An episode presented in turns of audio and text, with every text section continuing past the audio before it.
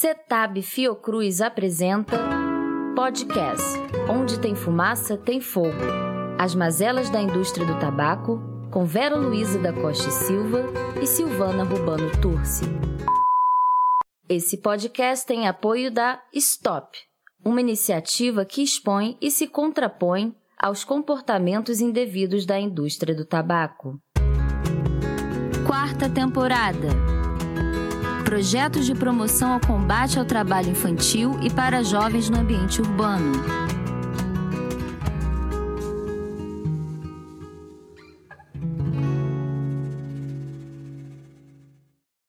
Olá, ouvintes! Sou Vera da Costa e Silva, do Centro de Estudos sobre Tabaco e Saúde da Fiocruz, e falo da minha casa, no Rio de Janeiro.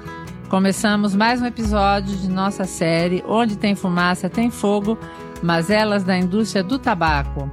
O episódio de hoje irá falar sobre o trabalho infantil e a realidade do trabalhador que atua no campo.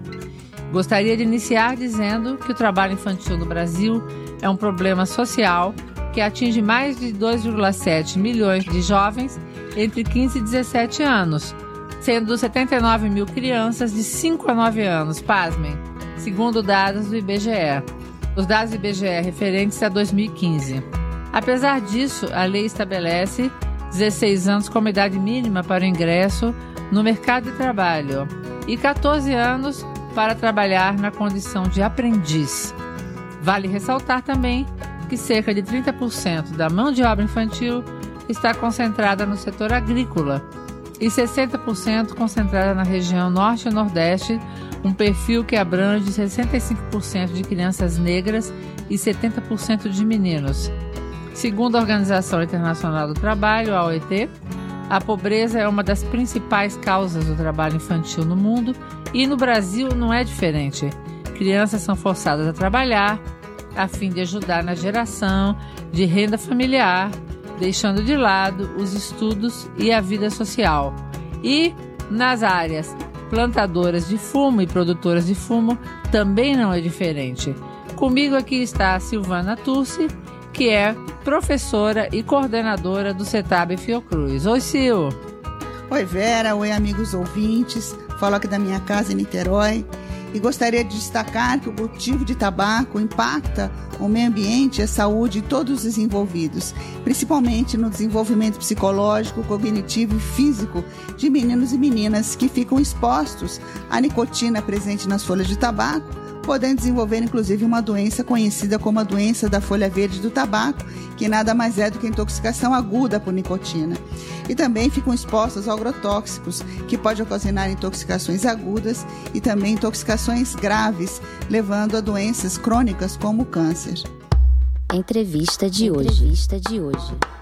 O nosso convidado de hoje é engenheiro agrônomo, possui mestrado em sistemas de produção agrícola familiar, tem trabalhado em projetos que envolvem agricultura familiar, agroecologia, extensão rural, certificação participativa, certificação de orgânicos, mercados institucionais, desenvolvimento rural e sucessão familiar. Seja muito bem-vindo, Germano. Obrigado, Silvana. É, em primeiro lugar, registrar a minha satisfação em poder conversar com vocês, Silvana e Vera. É, a gente tem desenvolvido alguns trabalhos à distância, né? Eu falo aqui de Pelotas, do extremo sul do Rio Grande do Sul, mas é uma satisfação poder conversar com vocês sobre alguns temas relacionados aí é, a questão da fumicultura, a questão da diversificação produtiva e, nesse caso hoje, sobre a questão do trabalho infantil é, na fumicultura. É, bem, me apresentando é, rapidamente, é, eu sou engenheiro agrônomo, formado pela Universidade Federal de Pelotas.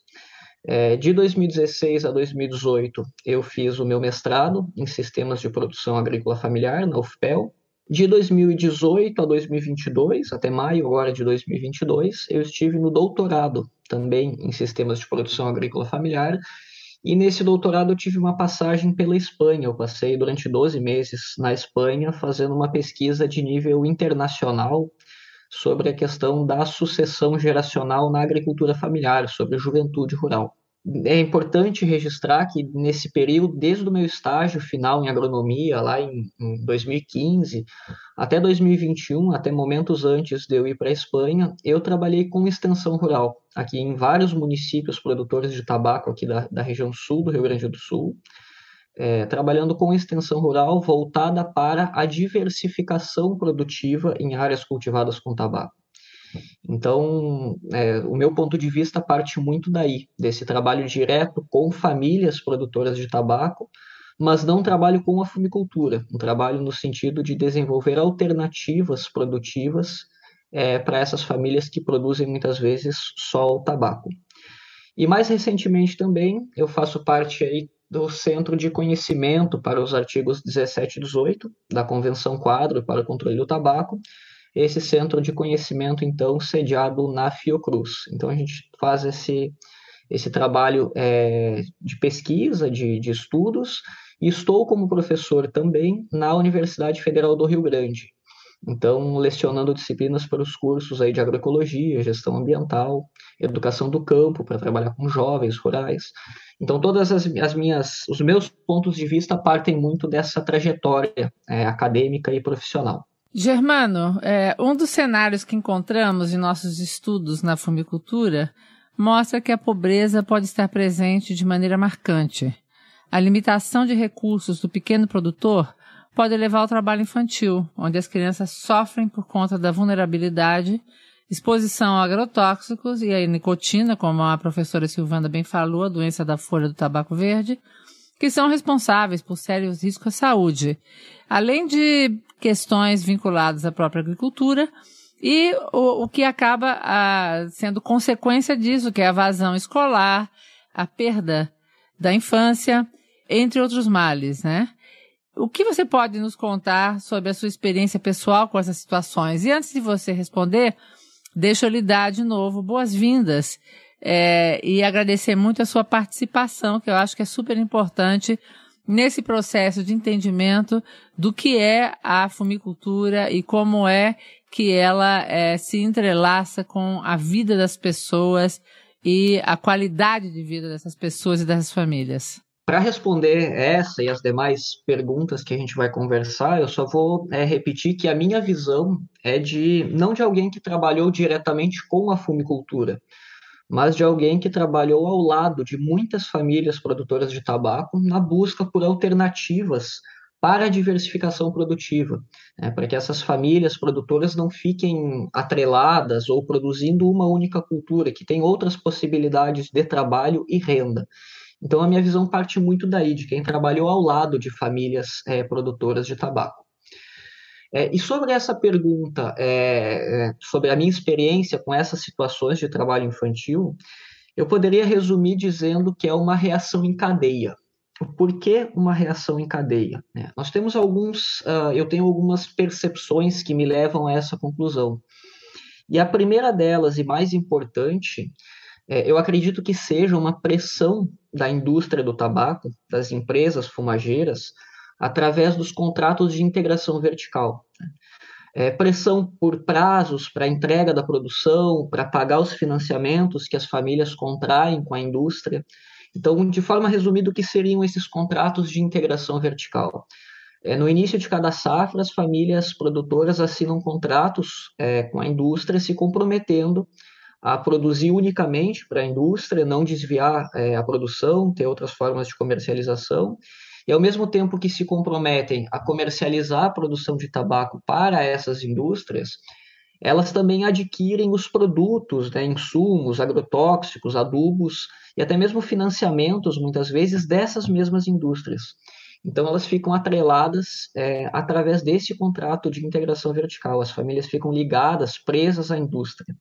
Então, através desses contratos, as indústrias, as empresas acabam pressionando. É uma forma, uma ferramenta de pressão é, para as famílias entregarem a produção é, em determinado prazo, a determinada quantidade, determinada qualidade. Isso causa, como consequência, muitas vezes um sobretrabalho nas unidades produtivas. Justamente a pressão pelo prazo, a pressão pela produção ser entregue logo, é, as famílias acabam enfrentando esse sobretrabalho é, nas unidades produtivas, até mesmo porque a mão de obra é, no meio rural é carente. Né? Eh, junto com isso, muitas famílias têm filhos, filhas, né, crianças, adolescentes, e por esse sobretrabalho, muitas vezes não tem quem fique com essas crianças nos momentos de trabalho com a atividade, com as atividades relacionadas com a fumicultura. Então, essa série de, de, de questões acaba gerando essa situação é, de presença e muitas vezes de trabalho né, de crianças e adolescentes com atividades relacionadas uh, à produção de, de, tabaco, que é um dos trabalhos aí mais degradantes, uma das formas de trabalho infantil mais degradantes. Tem exposição à nicotina, exposição a agrotóxicos, então é uma questão bastante delicada de se tratar, porque envolve a saúde das pessoas e, sobretudo, das crianças e adolescentes. Revendo alguns números, né, a região sul corresponde a cerca de 95% de toda a produção de fumo no país, envolvendo cerca de 170 mil famílias no Rio Grande do Sul especificamente, ele é o maior produtor, né, o maior estado brasileiro produtor de tabaco, né? E uh, onde estão envolvidos mais de 10 mil crianças e adolescentes entre 10 e 17 anos, trabalhando então na produção do fumo, segundo o censo de 2010 do IBGE. Quer dizer, como tem mais de 10 anos, esses números devem estar defasados, com certeza, né? Os casos foram registrados em 165 dos 497 municípios produtores. E você falou que trabalha agora envolvido com as famílias na, no aspecto de alternativas, né? Eu queria que você contasse um pouco como é que as famílias veem essa exposição dessas crianças e adolescentes na filmicultura, né? Isso é, é, é um cenário preocupante, com certeza, mas é, como é que a gente pode uh, enfrentar, né? Como é que a gente pode reduzir esses números? Como eu comentei anteriormente, muitas das causas vêm lá desses contratos de integração de vertical e dessa forma de relação entre as famílias e a indústria, né? Então, eles, esses contratos acabam exercendo essa pressão das famílias né, terem que entregar a produção em determinado prazo, terem que entregar uma quantidade de produto de tabaco, nesse caso, em determinado período. Então, acaba é, é aí que está a origem é, muitas vezes, desses números. É, eu sou uma pessoa que tem muito cuidado ao falar em trabalho infantil, porque, como eu disse, é, eu trabalhei ao lado de muitas famílias, também sou filho de agricultores familiares que não produzem tabaco, mas são agricultores familiares e têm uma produção diversificada. E por que, que eu tenho muito cuidado é, ao falar em trabalho infantil? Porque, de um ponto de vista é, das famílias agricultoras, a socialização dessas crianças, desses adolescentes, através de uma iniciação ao trabalho, digamos assim, é, nas unidades produtivas, é vista como muito importante. Né? Isso é, a gente precisa é, destacar que realmente é importante, especialmente num cenário onde a gente tem cada vez menos jovens interessados pela agricultura. É, eu falo disso com bastante propriedade porque foi o tema da minha tese de doutorado. Mas mais importante do que isso, do que, do que reconhecer essa importância das crianças é, participarem de um processo de socialização através de uma iniciação ao trabalho, é a gente questionar de que tipo de trabalho que a gente está falando, de que tipo de produção a gente está falando, onde as crianças e adolescentes exatamente se inserem e é nesse caso que é, eu, eu sempre afirmo com todas as letras que, com certeza, não é nas atividades relacionadas com a fumicultura, justamente pela exposição a agrotóxicos e à nicotina né, das folhas de tabaco. E aí que entram as possibilidades de enfrentamento né, esses números, Silvana, que tu comentastes. Né. Hoje eu me refiro muito à questão da diversificação produtiva. Né? Por exemplo, que as famílias tenham possibilidades de terem outras é, produções além da fumicultura. E essas outras produções, que pode ser a produção de frutas ou hortaliças orgânicas, pode ser alguma espécie, algum tipo de criação animal, uma pequena agroindústria, essas outras atividades sim que podem servirem é, de socialização para essas crianças, para esses, esses adolescentes, né? e não uma atividade, por exemplo, que exponha é, essas pessoas, que expõe a saúde dessas pessoas à nicotina, aos agrotóxicos e aos efeitos bastante é, devastadores para a saúde dessas pessoas. Germano, o CETAB é, acabou de publicar um documento sobre as estratégias de responsabilidade social corporativa da indústria do tabaco, é, vinculadas à promoção de medidas lá, de, contra o trabalho infantil ou de medidas para estimular é, os jovens em, em, em outros tipos de área, mas principalmente também de medidas para evitar esse êxodo rural, que eu acho que é um fato em relação ao êxodo da, da, das zonas rurais para as grandes capitais, para os centros urbanos, né, com seus consequentes custos e benefícios. Ora, a gente sabe que a produção no sul, e principalmente nessas áreas que você tem estudado, acontece muito em famílias que são oriundas da Europa. Tem muito, muitos alemães, existem italianos, enfim, outras nacionalidades, e que a cultura, é, essa cultura europeia, ela é muito vinculada à, à necessidade de botar a criança para trabalhar em alguma coisa. As crianças têm um, é, obrigação desde cedo de fazer parte das demandas domésticas, digamos assim, da, das atribuições domésticas de trabalho, né? É, uma coisa é você ter uma atribuição doméstica de arrumar sua cama de manhã, por exemplo, ou ajudar uh, em alguma pequena coisa como criança, né? Outra coisa é você trabalhar na lavoura. E certamente os plantadores de tabaco não usam essa mão de obra infantil para colocar agrotóxicos e provavelmente nas regiões mais é, desenvolvidas, digamos assim, onde já existe mais conhecimento desse tema, né? É, a, gente, a gente fez um podcast com a procuradora é, do trabalho, Margarete Matos, do Paraná, e é, o que ela comentou com a gente é que existem, sim, principalmente adolescentes que é, usam agrotóxicos, existem adolescentes que, na verdade, vão trabalhar para outras famílias que não a própria família. E é, a, a, indústria, com suas estratégias de responsabilidade social corporativa, de uma certa forma também normaliza a, a cultura do tabaco como sendo uma cultura que deve ter continuidade, que deve haver um compromisso das famílias em manter essa continuidade, em evitar o êxodo rural, enfim, sem que, na verdade, essa mesma indústria ofereça condições reais de melhora de qualidade de vida, porque a maior parte, a gente sabe que o IDH, mesmo no Rio Grande do Sul, das famílias plantadoras de fumo, está entre os mais baixos do, do estado. Então, a gente vive aqui uma situação de completo nonsense, né? Que a indústria promove programas, ela coloca dentro dos contratos cláusulas para que não exista trabalho infantil, para que a criança frequente a escola, para que se faça esse tipo de controle, mas na prática, a própria demanda da indústria faz pressão e ela acaba comprando fumo, mesmo que esse fumo tenha a mão de obra da criança, né? Aí aqui eu acho que a cultura ela, ela explica uma parte dessa equação, mas ela não ela não justifica a situação que a gente vive, onde o trabalho infantil continua presente, né?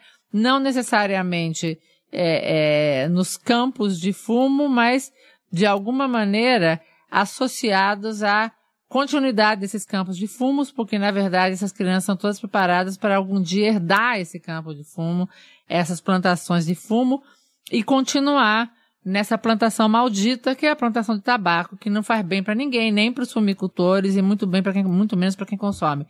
Como que você avalia isso e como evitar que a indústria continua usando essa estratégia completamente é, alienada da realidade, né? A indústria que a gente vinculou agora recentemente na, na nossa campanha para a Agenda 2030, uma indústria que faz parte do passado, né? Ela não pode fazer parte mais do futuro, quer dizer, e toda essa situação que eu acabei de colocar aqui, ela coloca esse problema, ou, ou, na verdade ela coloca o plantador como tendo que pensar no futuro, manter o adolescente naquela plantação e investir naquela plantação maldita. Quer dizer, como você vê isso? Essa contextualização, ela nos remete a, um, a uma questão de, uma, de uma, uma, um problema rural. É, dentro da sociologia rural, muitas das coisas que das questões, uma das questões que são trabalhadas é, é a questão de alternativas de trabalho, né? alternativas de trabalho para que as pessoas que vivem no meio rural tenham opções de escolha. Escolher se quer produzir fumo ou não, escolher se quer produzir hortaliças, se quiser quer produzir é, frutas. E o que acaba acontecendo? Só retomando aqui um, um, primeiro passo que eu acho que é fundamental para enfrentar esse problema é a questão da conscientização. Né? A, a conscientização ela, ela tem, que ser, tem que acontecer, porque, como, como foi dito, é, é um, um aspecto cultural, muitas vezes, que as, as crianças participem é, das atividades produtivas, né? que muitas vezes acaba é, expondo as crianças a essa questão de agrotóxicos, questão da nicotina na produção de tabaco. Mas como, como conciliar esse aspecto cultural, que faz parte do dia a dia das famílias, faz parte do ponto de vista de cada família, com essa questão dos riscos associados ao trabalho infantil. E aí eu vejo dois aspectos. O primeiro é a questão da conscientização, conscientizar as famílias é, dos riscos, não só as famílias, conscientizar a sociedade como um todo, dos riscos associados é, não só a fumicultura, mas toda a cadeia produtiva do tabaco, a cadeia de consumo de cigarros. Então, é, é, uma, é uma conscientização sobre saúde pública, na verdade, saúde coletiva, que começa lá na produção, começa com a exposição de pessoas, inclusive crianças e adolescentes, aos malefícios da produção de tabaco, e que lá na outra ponta, no consumo, tem todos os riscos associados ao consumo, inclusive a produção de lixo, a questão ambiental. Então, toda a cadeia produtiva é preciso é, que passe por um processo de crítica da sociedade e que a sociedade saiba é, de, de, dos riscos associados à cadeia produtiva do tabaco, desde a produção ao consumo. Para além é, da comercialização, da, da, da, conscientização, e aí eu vou retomar o que eu comecei falando, é a questão da diversificação, no sentido de que as famílias têm que ter opções para o trabalho.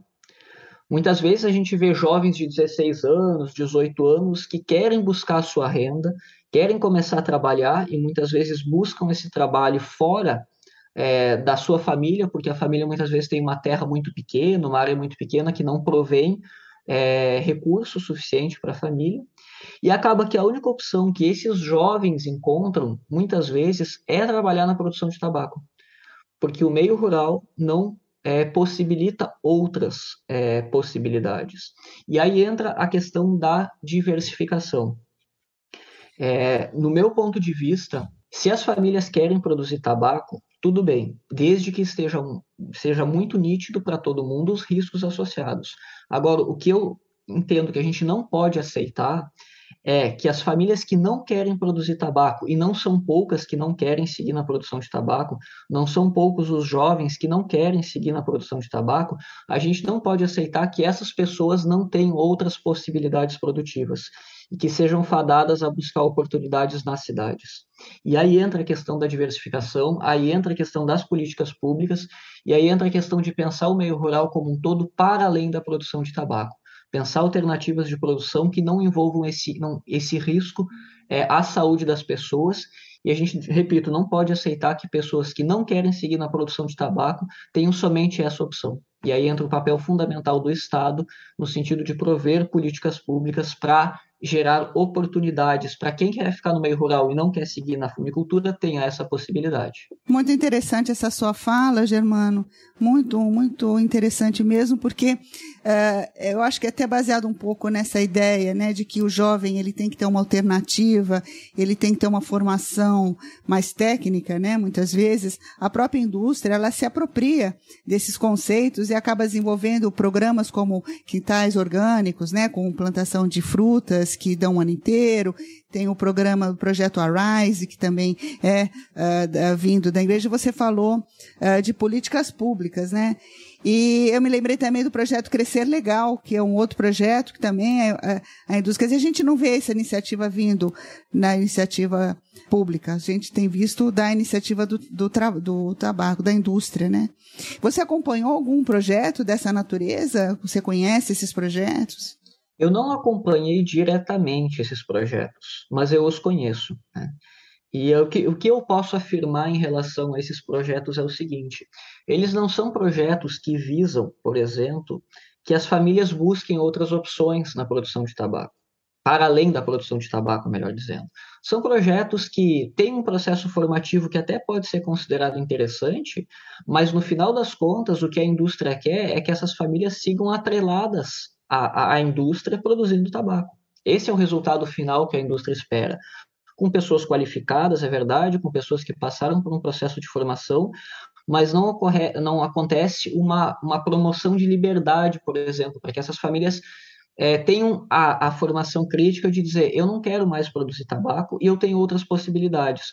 Na verdade, esses, esses projetos eles acabam sempre mantendo as famílias ligadas é, à, indústria de fato. São projetos financiados pela indústria e que têm por objetivo, ainda que visem qualificar as, as pessoas, formar, ter uma formação técnica, eles não visam que as, as, as famílias busquem uma independência da indústria. Né? Então, tem essa questão que é, que é, importante de mencionar. São projetos que podem ser considerados interessantes, mas não visam né, o que as famílias busquem a, a, sua independência em relação à indústria do tabaco. É, na verdade, eles são projetos que vêm para responder o decreto 6.481 de 2008, que define o trabalho infantil na fumicultura como uma das piores formas de trabalho infantil. São projetos que, de alguma maneira, tentam vincular essa, esse grande número de agricultores familiares com a indústria, né? Manter essa relação, evitar o êxodo rural, mas eles não são projetos que de fato trazem é, esse contexto que você tão bem colocou do crescimento do produtor rural, de oportunidades para essa no, essas novas gerações, né? E acabam mantendo é, toda essa população refém, refém desses contratos, refém da, das dívidas, refém da indústria do tabaco. O que do ponto de vista de desenvolvimento é exatamente o contrário do que se espera do desenvolvimento sustentável. Né? O ser humano tem que ser livre para produzir aquilo que ele possa produzir, que ele queira produzir, e tendo as salvaguardas para saúde, educação e oportunidades, direitos é, é, que nesse caso não são asseguradas para o agricultor de, de tabaco. E a gente, assim, tem visto isso muito e o Ministério Público do Trabalho tem feito uma série de abordagens em relação a isso. É, existe o Fórum Nacional de Prevenção e Erradicação do Trabalho Infantil, mas é, no final das contas, a indústria acaba escapando, apesar de, de, de existir, na verdade, é, um, uma série de instrumentos legais que foram sendo criados pelo Ministério Público do Trabalho depois do decreto 6481, a indústria ela não cumpre, entendeu? A gente já tem várias recidivas e tem inclusive casos como a gente encontrou em Minas Gerais de crianças envolvidas no processo de enrolar cigarros de palha. Quer dizer, já não são mais crianças que estão na fumicultura, nem filhos de agricultores familiares. São crianças eh, de, de zonas rurais que vão trabalhar na, no processamento da, da folha de tabaco, correndo os riscos associados a esse tipo de trabalho e perdendo a infância, entendeu? É, enfim, é, inclusive com descrições de trabalho escravo. O que, que a gente faz do ponto de vista legal? A gente não está conseguindo chegar a gente não consegue chegar num resultado que proteja esses plantadores e que proteja essas crianças e adolescentes.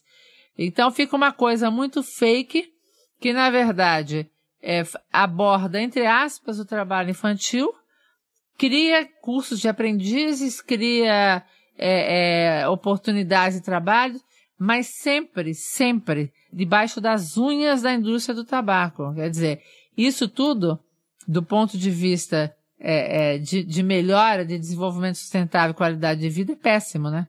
Exatamente, Vera. E aí, o que uma, uma das coisas que eu entendo que tem feito falta no Brasil é a questão de trabalho de base. É a questão do Estado estar ao lado dessas pessoas, né, lá no campo, lá no meio rural, estando ao lado o tempo todo. A que eu estou me referindo? O Brasil teve e tem um processo de, de, de políticas públicas de diversificação produtiva que é muito importante e já foi é, reconhecido internacionalmente como um modelo né, para a diversificação produtiva. Só que não foi incorporado como uma política de Estado. Até então se teve apenas como políticas de governos. E não se tem uma continuidade nesses, nesses trabalhos de base, de ter pessoas, técnicos, engenheiros agrônomos, sociólogos, ter pessoas ao lado dessas famílias no trabalho de base. E acaba que falta apoio, muitas vezes, governamental, apoio do Estado na implementação dessa política pública, e a gente tem alguns anos de vácuo um vácuo que não tem pessoas ao lado dessas famílias lá no meio rural. Só que a indústria está lá. A indústria não arredou o pé do meio rural. Os técnicos da indústria passam todos os dias lá no meio rural. E aí, aí que eu me refiro nessa questão do afastamento é, do Estado lá no trabalho de base. Eu, eu entendo que é preciso, é, para contornar essa situação, ou até mesmo para se ter uma leitura melhor da realidade, é preciso ter esse trabalho de base sendo de fato executado e um trabalho de base que seja contínuo, né? não que tenha é, durante dois, três anos, aí por dois, três anos não se tem apoio, se volte a ter depois a dois, três anos, porque, repito, é nesse período, nesse vácuo que o Estado não está lá presente no meio rural, que a indústria que está cotidianamente lá acaba colocando suas garras, como bem a Vera usou o termo. Como você disse e como nós vimos no nosso estudo sobre responsabilidade social corporativa e o trabalho infantil, que a indústria desenvolve projetos para manter o jovem no plantio de tabaco, e esses projetos são voltados, na verdade, para a manutenção desses jovens no campo, né? E você também falou sobre uh, um movimento deles serem, uh, fazerem outras coisas. Você observou esse movimento para que eles saíssem para fazer outras atividades que também dessem algum retorno financeiro para eles e para as famílias. Você citaria algum programa público no Rio Grande do Sul, ou em Pelotas, ou em algum outro lugar, que tenha desempenhado esse papel, que tenha tido claramente esse papel vindo do setor público? Você acha que há caminhos possíveis hoje, dentro da área pública, para desenvolver esse tipo de projeto? Eu pude acompanhar, quando eu trabalhei com extensão rural, um trabalho muito forte, que eu até tive a oportunidade de coordenar um projeto de assistência técnica e extensão rural para a diversificação produtiva em áreas cultivadas com tabaco. Então, foi um apoio que se teve em um primeiro momento de 2011 a 2013, onde se tinham organizações governamentais e não governamentais dos três estados do Sul trabalhando com essas alternativas, promovendo um trabalho de assistência técnica e extensão rural junto com as famílias agricultoras, é, justamente para promover alternativas de produção, de comercialização, fontes de renda. E aí se teve um vácuo no ano de 2014 e se voltou a, ter, a oferecer o trabalho em 2015, 2016 e 2017. Novamente se teve um vácuo depois de 2017 e se retornou em 2019 de uma forma muito, muito fragilizada, com um corte orçamentário muito forte, com redução no número de famílias atendidas. Né? Então, assim, lá atrás a gente teve um, um momento muito importante é, na, na, implementação de uma política pública, não só de assistência técnica e extensão rural, mas que se possibilitou ter a formação de pessoas, a formação técnica e cidadã de pessoas, de jovens, no sentido de buscar alternativas de inserção em outras cadeias produtivas que não sejam danosas para a saúde e para o meio ambiente. E são alternativas e experiências importantes, mas que não se tiveram continuidade justamente porque não foram incorporadas como políticas de Estado foram políticas de governo que se tiveram aí ao longo do tempo esses vácuos e nos, nos últimos anos agora é realmente uma forma muito fragilizada, com pouquíssimo recurso e uma forma que compromete completamente os resultados desse trabalho. Germano, eu acho assim que é, o que a gente pode é, concluir muito dessa nossa conversa é que o sistema integrado, ele tá, ele, ele na verdade, ele permeia todo esse problema, porque ele acaba sendo um, um sistema é, que atende muito mais os interesses da indústria do que os interesses do agricultor familiar. Principalmente porque o que a gente sabe é que o agricultor não tem a independência de ficar por conta das suas próprias sementes de fumo. Tudo que ele, na verdade, utiliza na produção está nas mãos da indústria e é a indústria que repassa isso para ele, que vende isso para ele, que desconta isso dele de alguma maneira. O que a gente vê é que os programas de diversificação eles abriram, digamos assim, uma nova agenda, né, que permitiu a algumas famílias é, sair um pouco dessa equação é, que tem é, um lado que pesa mais do que o outro, né? No entanto, o que a gente vê é que os municípios onde se planta fumo, eles, na verdade, eles têm uma, eles se estruturam, inclusive com associações para promover a plantação de fumo. E então você tem assim um conflito entre uma política federal de diversificação que ocorreu em um determinado momento e uma política municipal, a política estadual mesmo, que vai no sentido contrário uma, uma política de diversificação, né? Como aparar essas arestas? Como chegar no, no, no produtor, no, no, prefeito, no secretário é, de, de, de, economia, de, de fazenda, de saúde, de, de educação, enfim, como chegar nesses municípios que têm a sua, a sua agenda fortemente vinculada a essa produção, a produção de fumo. Isso porque eu não estou contando com as candidaturas, seja a vereador, deputado estadual, deputado federal e senador, que são promovidas pela indústria e que, que levam representantes da indústria para o nível federal para ir contra as políticas públicas que caminham em qualquer direção que não atenda a indústria. Esse é um grande desafio, Vera, porque o poderio econômico da indústria do tabaco e de quem apoia a indústria do tabaco é muito grande. E aí vai desde um lobby político nas prefeituras, nas assembleias legislativas, na Câmara dos Deputados, até essa formação de associações que, que é, apoiam a produção de tabaco. Então, esse poderio é muito difícil de é, medir forças com esse poderio é, econômico. E aí, quando fica difícil de medir forças com esse poderio econômico, como eu disse, com essa força é, que, que articula municípios, estados e governo federal, muitas vezes, acaba que uma das poucas alternativas que eu vislumbro é a incidência política das organizações e da, das instituições que trabalham por uma produção diferente, que não agrida o meio ambiente, não agrida a saúde das pessoas. E aí, quando eu me refiro a essa incidência política, passa também pela questão da organização social, é, ou seja, ter organizações é, fortes, organizações vinculadas à saúde, à agricultura, é, fortes e que não estejam comprometidas com a indústria do tabaco. É, e aí fica uma questão bastante, às vezes, difícil de trabalhar de fato, porque é difícil lutar contra a, o poder financeiro dessas, dessas organizações ligadas à indústria do tabaco, mas é um, um esforço necessário, no sentido de mostrar que, um, que é uma, uma, uma produção danosa para o meio ambiente e para a saúde das pessoas, e dois, que existem outras alternativas. Então, frente ao poder econômico da indústria do tabaco, uma das poucas é, portas de trabalho que eu vejo é a questão da incidência política de organizações que trabalham é, por uma outra matriz produtiva e econômica que não baseada na indústria do tabaco, e uma questão de conscientização da sociedade como um todo, envolver a sociedade, é, mostrando a, o quão danosa é a produção de tabaco e o consumo de, de cigarros e subprodutos. Eu me lembrei de uma pesquisadora da região de Agudo, ela trabalhava até no Sereste de Santa Maria, que é também uma região muito forte, produtora de fumo, onde ela analisou crianças na época de alfabetização, né, nos, entre 6 e 7 anos de idade. Isso tem muito tempo, tem bastante tempo.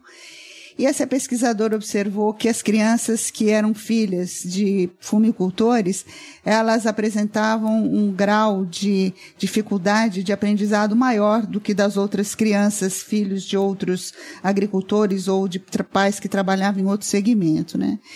Uh, eu gostaria que você, se você for, uh, se puder, né, uh, comparar esse trabalho infantil nas lavouras do fumo com outras lavouras do país ou do Rio Grande do Sul, com os quais você já tenha tido alguma experiência. Porque quando comparamos o Brasil com outros países, como você analisaria essas similaridades e diferenças? Não é uma tarefa muito simples a gente fazer uma comparação de outros tipos de produção, porque a diversidade que se tem é bastante grande, né? Uh, e, e, uma outra questão que é difícil comparar a produção de tabaco com outras, é, outros cultivos é a questão da própria exposição à nicotina né, das pessoas que trabalham com a produção de tabaco que outras produções não têm. Se eu estiver, por exemplo, trabalhando com a produção de hortaliças, eu até posso, no caso de eu utilizar uma produção convencional com agrotóxicos, eu até posso estar exposto ao trabalho com agrotóxicos. Mas eu não vou estar exposto a uma substância tóxica produzida pelo próprio cultivo que eu estou ali lidando, com as folhas de tabaco, por exemplo. Ou se eu estiver trabalhando com fruticultura, por exemplo, eu não vou estar exposto a uma nicotina ou, ou algum uhum. outro produto. Essa comparação é um pouco difícil nesse sentido, porque a produção de tabaco é muito particular em relação a isso. O que se teria de similaridade, por exemplo, eu poderia colocar a, a quando, for, quando é utilizada a aplicação de agrotóxicos, a exposição a agrotóxicos, que se poderia ser similar é, na produção de tabaco com outros, outros cultivos. Né? Mas a exposição à nicotina é uma coisa muito particular desse cultivo, né, da, da fumicultura. E aí se tem reflexos para a saúde da, das pessoas, dos trabalhadores e trabalhadoras, por exemplo, a doença da folha verde, né, que é muito específico é, é do cultivo de tabaco. Uh, em relação a outros países, uma coisa que a gente percebe quando a gente lê trabalhos, busca reportagens, estuda um pouco a produção de tabaco em outros países, é que alguns padrões se repetem. Né? Por exemplo, a forma de relação, de integração entre as famílias agricultoras e a indústria do tabaco, os próprios pacotes tecnológicos de adubos, de, de agrotóxicos também são, são muito semelhantes. É, muda, às vezes, a política de cada país na forma de combate ao trabalho infantil ou as formas de promover alternativas produtivas, mas o padrão de implementação da fumicultura pela indústria do tabaco em outros países ele é similar ao que acontece no Brasil. Verdadeiramente essa produção é similar em países em desenvolvimento, né?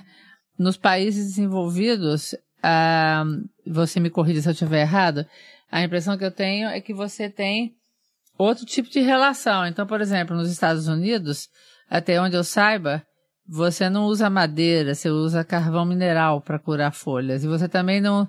A, a, os, os contratos não são de sistema integrado, porque o próprio plantador de fumo tem as suas próprias sementes, ele tem seu próprio negócio e ele administra esse negócio. Então eu tenho a impressão que essa captura por esse sistema integrado é uma captura é, mais de países em desenvolvimento que ainda não tem uma defesa da sua mão de obra no nível que ela, essa, essa defesa precisa acontecer, né? É, e fica então exposta às mazelas da indústria do tabaco, conforme o nome do nosso podcast.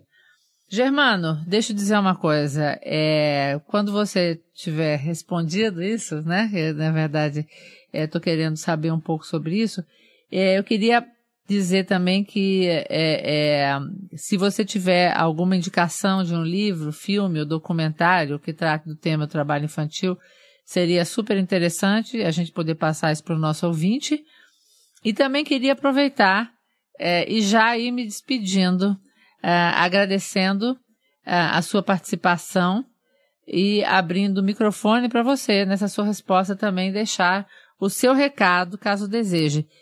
E não poderia deixar de dizer que eu tenho uma admiração imensa pelo seu trabalho, que a gente fica aqui na torcida que você cada dia ajude mais essas famílias a saírem da plantação de fumo e irem para alguma plantação que não só dê mais retorno financeiro a elas, como também dê melhor qualidade de vida a elas, com direitos, é, é, inclusive, é, gerados para os seus filhos, né? E pelas para as futuras gerações. E também para dizer que para a gente do CETAB é um prazer imenso a gente receber profissionais que não sejam profissionais de saúde, que sejam profissionais que, que contextualizem e amplifiquem um pouco mais o conhecimento desse vasto universo que é o universo dos fatores de risco para doenças crônicas não transmissíveis e, no caso, é, é, o controle do tabagismo no Brasil. Então eu vou deixando aqui meu obrigado, passo a palavra para você e depois para a professora Silvana. Obrigada. É, buscando responder a pergunta ou o comentário sobre a questão dos países desenvolvidos e em desenvolvimento. É, é verdade, é uma relação diferente que se dá.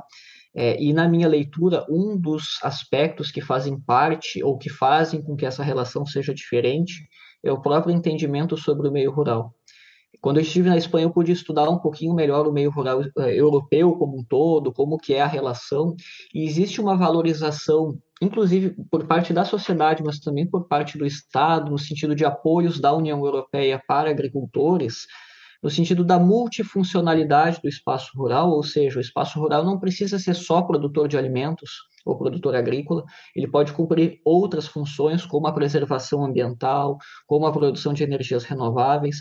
Então, existe esse reconhecimento, e para além da multifuncionalidade do espaço rural, a pluriatividade das famílias rurais ou das pessoas que vivem no meio rural.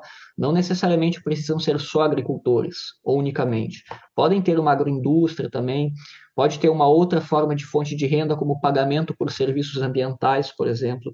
Então, no, na minha leitura, um pouco do que está relacionado com essa relação diferente entre da, da, indústria do tabaco nos países desenvolvidos ou em desenvolvimento parte também é, do reconhecimento pela sociedade e pelo próprio Estado sobre é, o meio rural e pela população rural. Tá?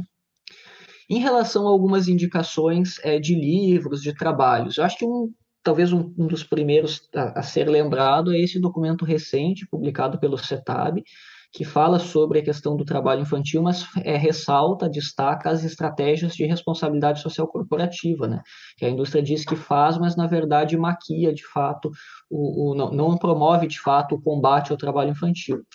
É, eu gosto bastante de um livro da Ellen Wortmann, que é uma grande socióloga rural brasileira, que é um, um, livro que já não é tão novo, mas em termos de sociologia rural traz temas bastante atuais, que se chama O Trabalho da Terra, a lógica simbólica da lavoura camponesa, que ela traz algumas reflexões sobre o trabalho infantil né, e mostra que ele realmente é, é, é, é importante para a formação das crianças, mas não o trabalho em si, e principalmente não um trabalho que seja degradante para essas, é, para essas crianças e adolescentes.